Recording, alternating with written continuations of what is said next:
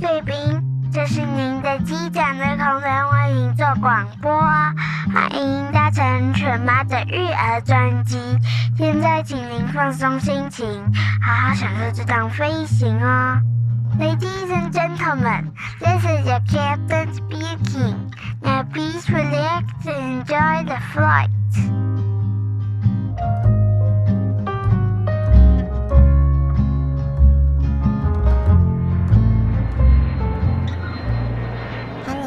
好，我是犬妈，欢迎光临犬妈的育儿专机。今天是空中阅读室的单元。我想要介绍这本书呢，是我之前一直很想要介绍的志玲姐姐的《修养之道：刚刚好的优雅》。我想要跟大家分享我所知道的志玲姐姐上几个班机呢，然后我刚好。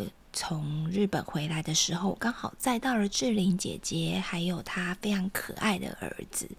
然后我们能够一睹她的儿子庐山真面目呢，就觉得非常的兴奋。因为你也知道，他在报章嘛、杂杂志上、媒体上，他们其实是都不露脸的，因为他也算是非常非常辛苦才能够得到他这个宝贝儿子，他一定是相当相当的保护。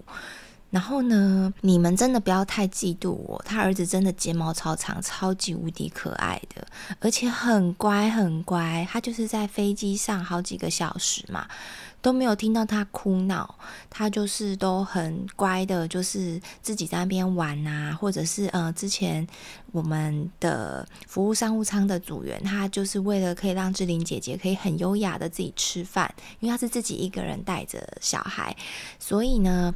他就是还陪他在商务舱的一个空位，然后陪他画画啊，陪他玩，然后他就这样子非常乖的，也不会一直要讨抱，然后就可以让志玲姐姐非常优雅的把他的那个餐点把它享用完。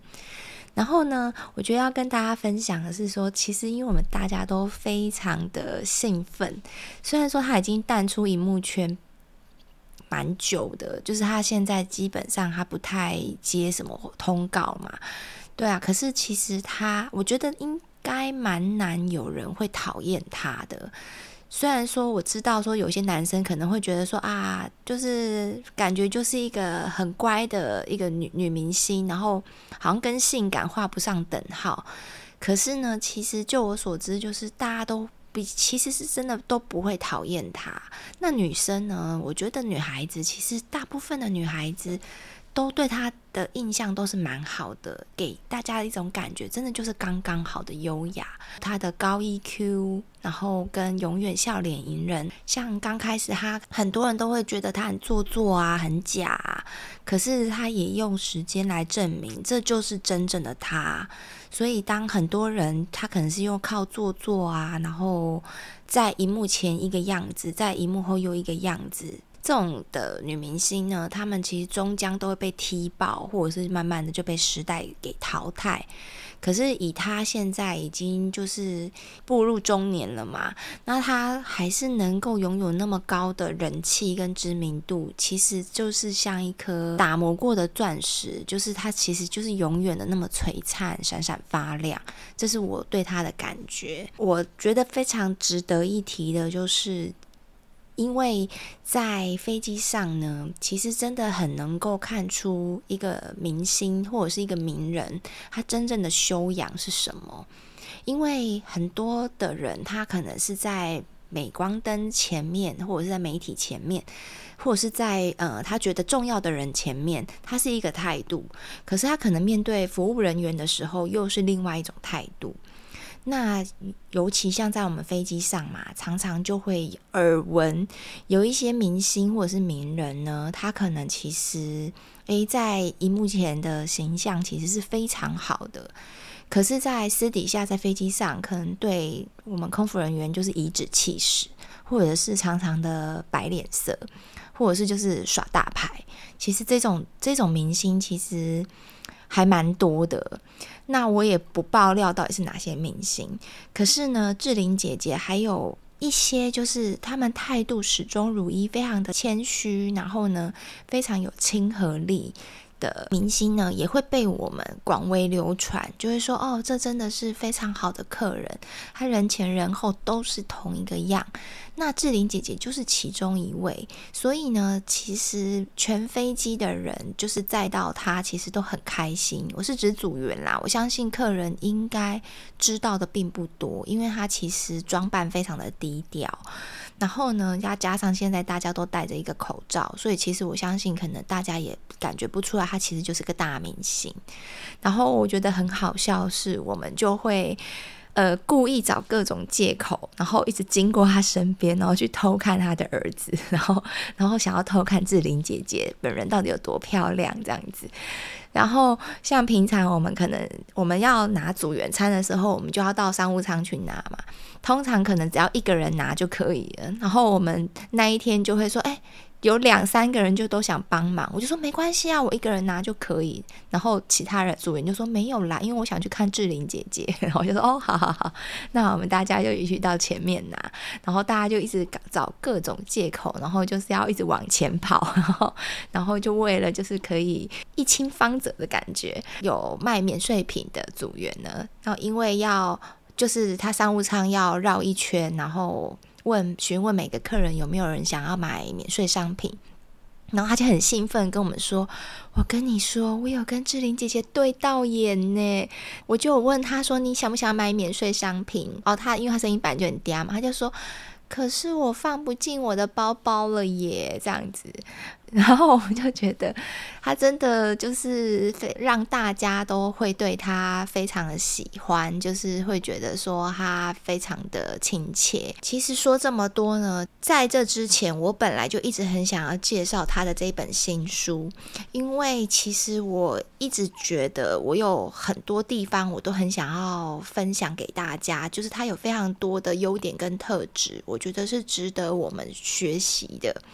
像在这之前呢、我本来就是为了谈自律的这个主题呢，其实我查了很多资料，就是不只说分享我们自身的经验，我也想要查一下，就是网络上一种各种资料，就是到底诶，其他的名人呐、啊，培养他们的自律的。其实那时候呢，我就有研究到说，志玲姐姐其实她自己。也有分享到他自己是怎么样养成他的自律的人格，像他就有分享说，自律也可以透过练习，想要自由就先要自律。爸爸在他联考完的时候呢，做了一个非常大胆的决定，开启了他不同的人生旅程。他中学的时期、啊，爸爸他都是六点叫他起床。他那时候就会穿好制服，然后开始复习功课，然后好准备好出门。可是当要叫哥哥起床的时候，要花很长的一段时间。当他不匆不忙地走路到校门口的时候，常常遇到哥哥急急忙忙地从计程车跳下车，然后他还备注说：“怎么可以这样子花零用钱呢？”在爸爸的想法里，如果要把孩子送去海外求学，除了要能够自我独立，另一个优先考虑就是要能够自律。所以在最后一秒前，爸爸把机票换成了他的名字，而这张飞机票啊，就开启了他体验不同的人生。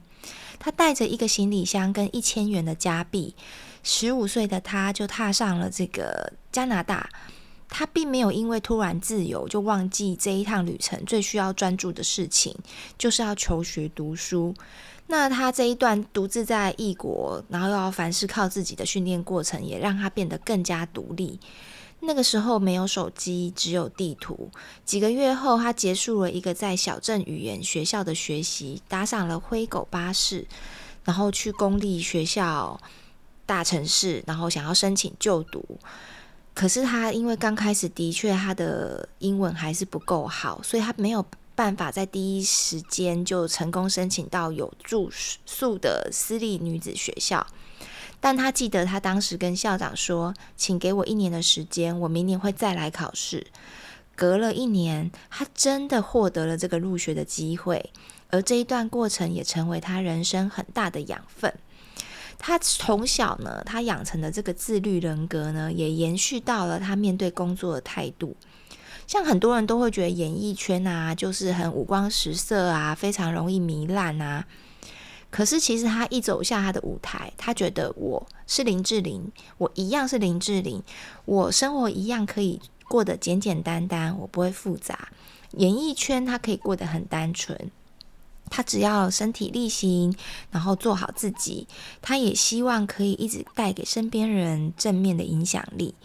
他当然有时候你可能会觉得说自律好难哦，会有想要放松、不想要做某件事情的时候，可以看看心情再说吗？当然可以呀，只是时间是不等人的，所以呀。我觉得这个跟运动一样，自律也是可以练习的。重点是能持续，而不是一下子给自己无法负荷的训练。她啊，志玲姐姐也建议，可以呢，先帮自己设定好目标，再分成小目标，循序渐进。譬如说，大目标是给自己一年时间甩开不健康的脂肪，再。将小目标设定每一周或每个月要安排多少时间注意运动和饮食，这样子呢，才比较不会容易因为挫折感而直接放弃。那如果呢，有小失误啊，也不要太过苛责自己，赶快把专注力拉回来。完成任务之后呢，给自己一点点的鼓励，可以安排一下放松的时间或者喜欢的消遣。当做奖励，谢谢自律的自己成功达到了不目标。他其实就是鼓励大家说，其实自律是可以慢慢养成的，重点是要持续。而且啊，自律其实伴随着自觉、自爱以及自我的期许。所以我觉得，关于他这一个篇幅啊，就是分享的呢，我觉得是非常的值得大家参考。然后也非常的受用，因为他一直给我的感觉都是他在演艺圈中就是出淤泥而不染，然后他的 EQ 有相当的高，那所以我觉得可以看得出来说，其实如果你的那个意志力其实是不坚定的话，你真的很容易就变成同流合污了。那也因为他因为他很自律，所以他能够一直保持他做他自己，他不会随波逐流。然后我觉得关于他的高 EQ 呢，其实在我这样子看了他非常多的访问，看起来啊，我觉得他的父母就是他的家庭教育给了他非常非常大的养分。像我在之前呢有一个那个采访的节目中呢，我有看到他就是讲说。其实他在他从本来是 model，然后后来他甚至挑战了主持工作，然后甚至是演戏，然后然后挑战各种的角色。其实呢，他都是觉得说他是为了自己而挑战，他不是为了要得到别人的掌声或者是肯定。就像是他当 model 之前，大家都问他说：“你准备好了吗？”他就说：“我准备好了。”他已经心态调整好，他要接受各种不同的声音。他也很清楚，不可能所有的人都会喜欢他。所以呢，他其实他也学会了不要在意负面的声音，所以他不太看其实一些网友们的言论啊什么。他他就是做自己。那其实那时候。他自己也剖析说，为什么他可以这么的有自信跟安全感呢？因为像有一些如果是对自自己自我意识没有很薄弱的人，可能当有人在批评他的时候，你可能就很容易说：“对啊，我其实我我可能真的就是没有那么好。”或者是你可能自己就会那个各种没有自信的小声音就会跑出来，就会说：“对啊，这么多人讨厌我，是不是的确我哪里真的？”不值得大家喜欢，或者是说我是不是应该真的要调整成别人会喜欢的那个方向？他的那个毛就会跑掉。可是他的毛，他的中心思想其实相当的稳定。他知道他自己该做的事情是什么，他就并不会去。被别人所所摇摆，那他为什么可以这么的有自信跟安全感呢？我觉得非常重要一点就是他的家庭教育。所以呢，我也像接下来想要跟大家分享，为什么林志玲可以这么优雅，她的家教这么好，到底是怎么养成的呢？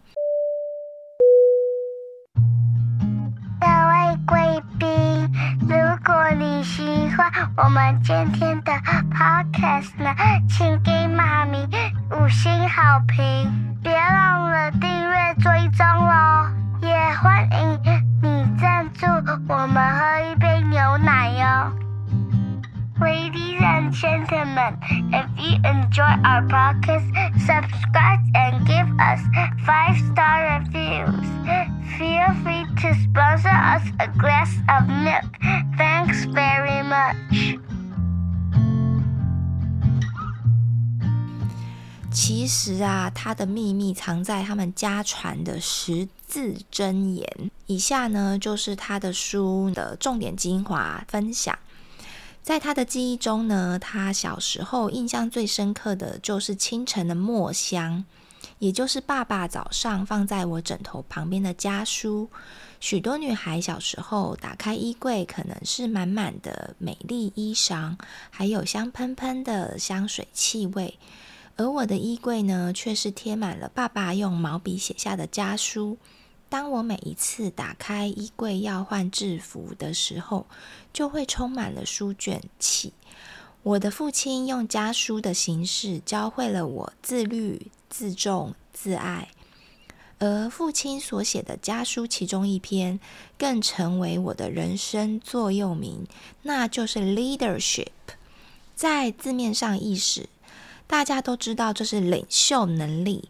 但其实呢，leadership 的每一个字英文字母的都代表了一个意义。伴随着我长大，随着年龄的增长，在每一个阶段呢，都会有不同的理解与体会，也同时会在每一个阶段提醒自己，要培养属于自己的思维能力与创造能力，才能做自己人生的主人。所以。接下来呢，我就是要跟大家分享说，这十个字母呢，代表是什么意思。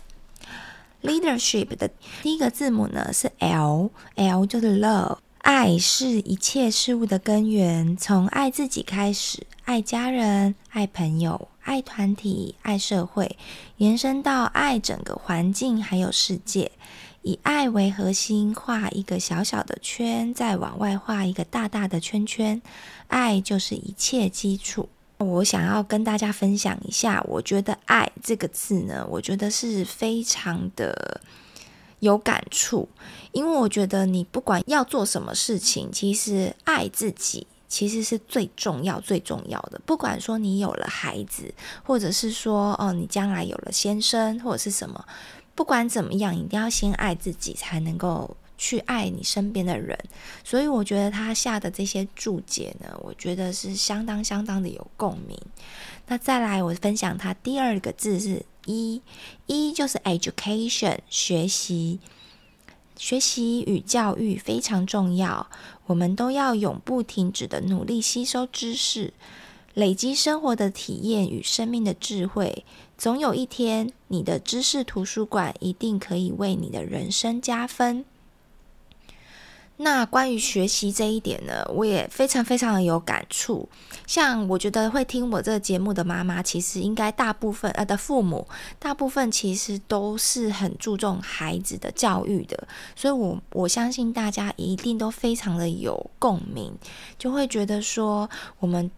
不管是对孩子还是对自己，其实，呃，一直持续的学习都是相当相当重要。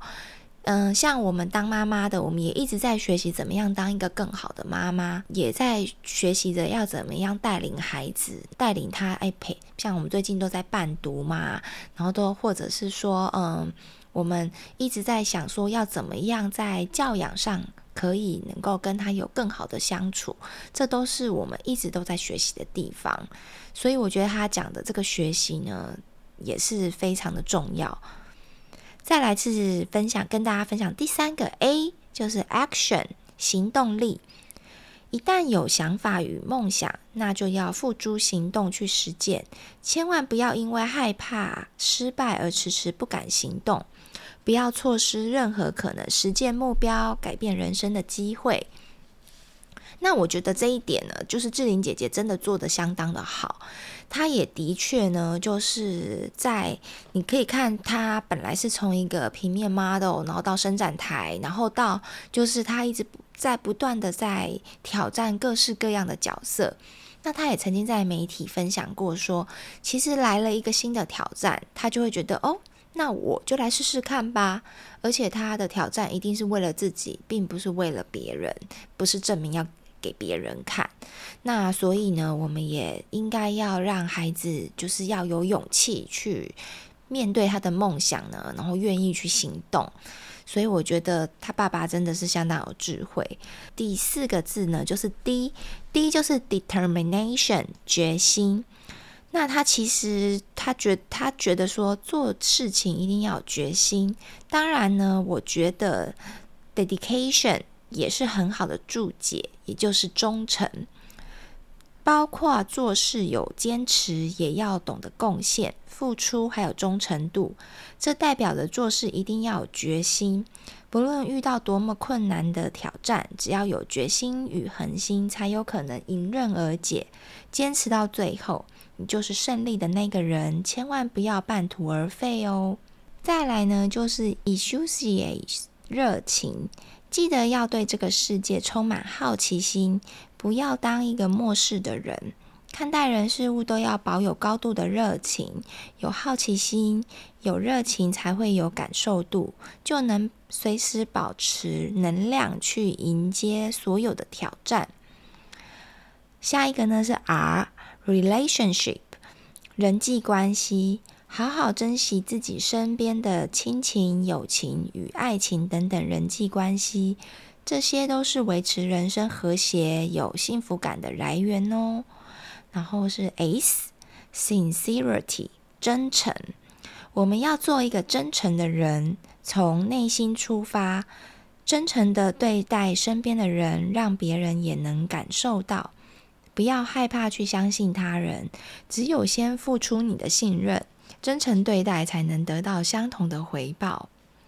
再来是 H，humility，谦虚，be humble。希望我们不论什么时候都可以保有谦虚的特质。